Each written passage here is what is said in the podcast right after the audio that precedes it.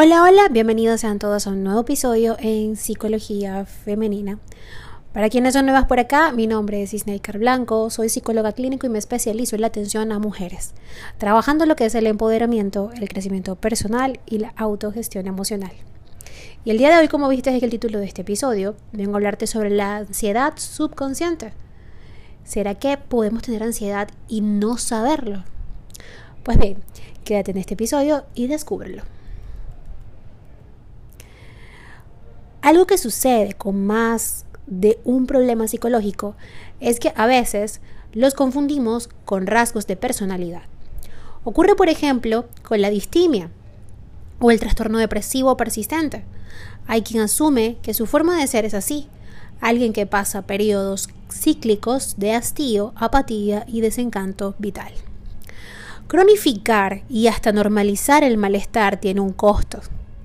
Llegar a situaciones extremas. La apatía persistente, así como el estrés que no se atiende, pueden derivar, por ejemplo, en una depresión mayor.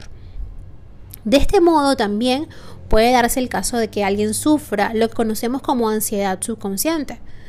Es un estado en el que la inquietud y el nerviosismo se vive como un ruido de fondo.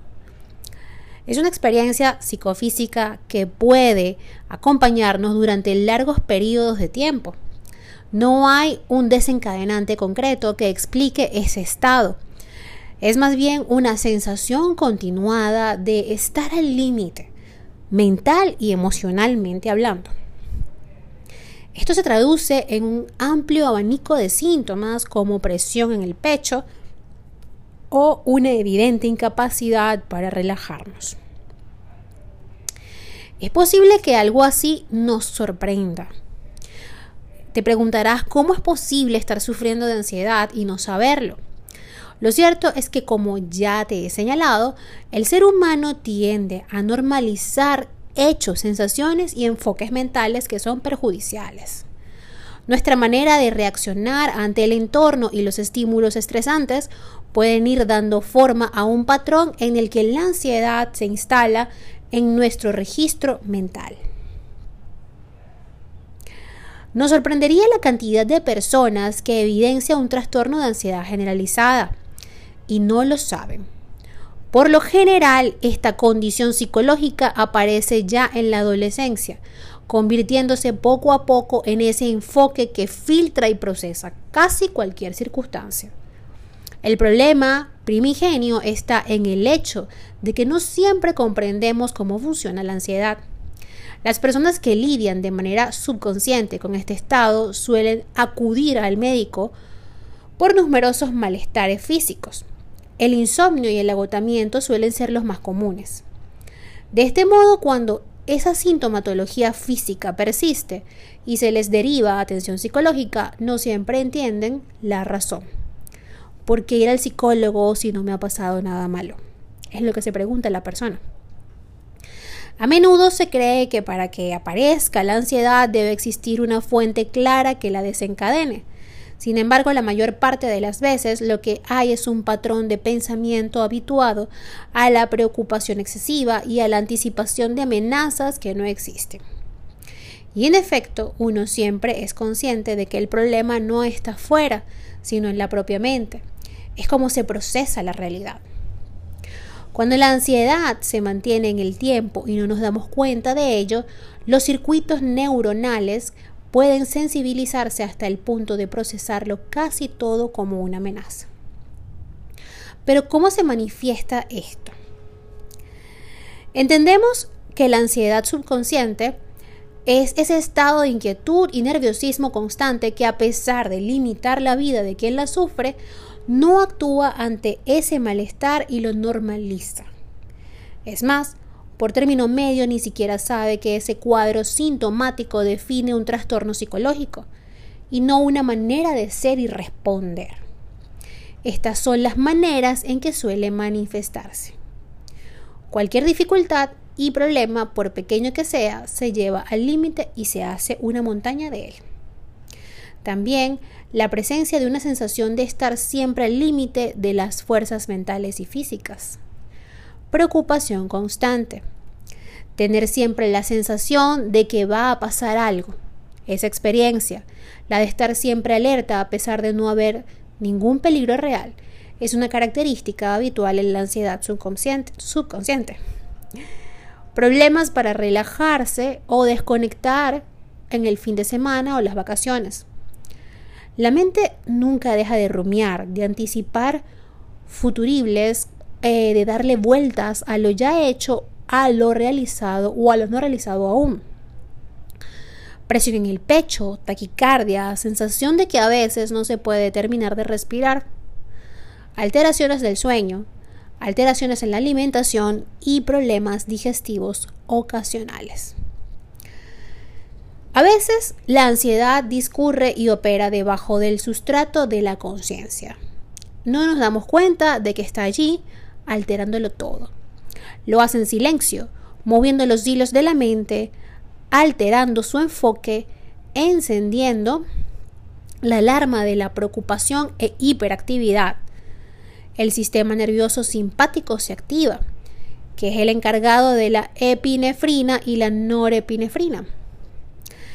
Ahora bien, si nos preguntamos por qué alguien evidenciaría ansiedad subconsciente sin saberlo, hay diversas razones que lo explican. Una de ellas tiene que ver con la genética.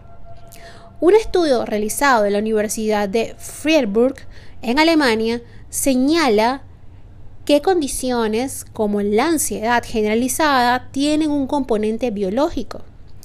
La heredabilidad está en el 30% aproximadamente. En ocasiones el cerebro demuestra desde edades tempranas una tendencia hacia la preocupación excesiva. También una hiperactividad del sistema nervioso simpático como la antes lo que antes le citaba, ¿no? Las señales que nos indican que pudiésemos estar padeciendo de este tipo de ansiedad. Esto hace que tengamos niños y adolescentes que siempre están alerta y que evidencian más miedos y fobias que la mayoría. Si el entorno normaliza ese patrón de comportamiento, uno puede llegar a la edad adulta asumiendo que esa es su personalidad su forma de ser. Cuando lo que hay es una ansiedad subyacente que se ha cronificado. El desencadenante de la ansiedad es siempre el de un ser humano dotado de la capacidad para imaginar un futuro aterrador. ¿Cómo se trata esta situación? A ver, la ansiedad subconsciente es la que experimenta una persona sin tener conciencia de ella. El primer paso será que el paciente entienda de dónde viene el impacto que está experimentando en su vida y que conozca los mecanismos de, ese, de esa condición con la que se aprisiona que, o que lo aprisiona, mejor dicho. Cabe señalar que cuando alguien convive durante una parte amplia de su vida con esta realidad silenciosa, el trabajo terapéutico es complejo. Y lo es porque esa mente lleva con ella feroces sesgos cognitivos, resistentes, creencias limitantes y profundos pensamientos distorsionados que han estado reforzados durante años. Sin embargo, hay tratamientos muy eficaces para recuperar las riendas de la propia vida. Los enfoques farmacológicos, la terapia cognitivo-conductual y las técnicas de relajación y respiración profunda son herramientas complementarias que pueden ayudarnos. En todos los casos, el objetivo será apagar ese ruido mental que acompaña siempre la ansiedad subconsciente. Cuando éste desaparece, surgirán la plenitud y el bienestar emocional. Así que ya lo sabes, si has identificado alguna de las señales o te resuena algo de lo que he compartido contigo el día de hoy, recuerda que es momento de asistir a terapia psicológica. Y acá estoy yo, tu psicóloga y Snaker Blanco, para acompañarte en este proceso. Proceso de sanación y de autoconocimiento y de despertar, por supuesto. Hasta acá este episodio entonces y la recomendación siempre, o la invitación mejor dicho, es a que me sigan a través de mis redes sociales, en Instagram, Twitter, Clubhouse y Twitch como Psiqueplenitud 11, en Patreon como Psiqueplenitud, en TikTok como Snaker Blanco Psicóloga y ahora en YouTube como Psicología Femenina. Un fuerte abrazo y que tengan todas y todos un hermoso día.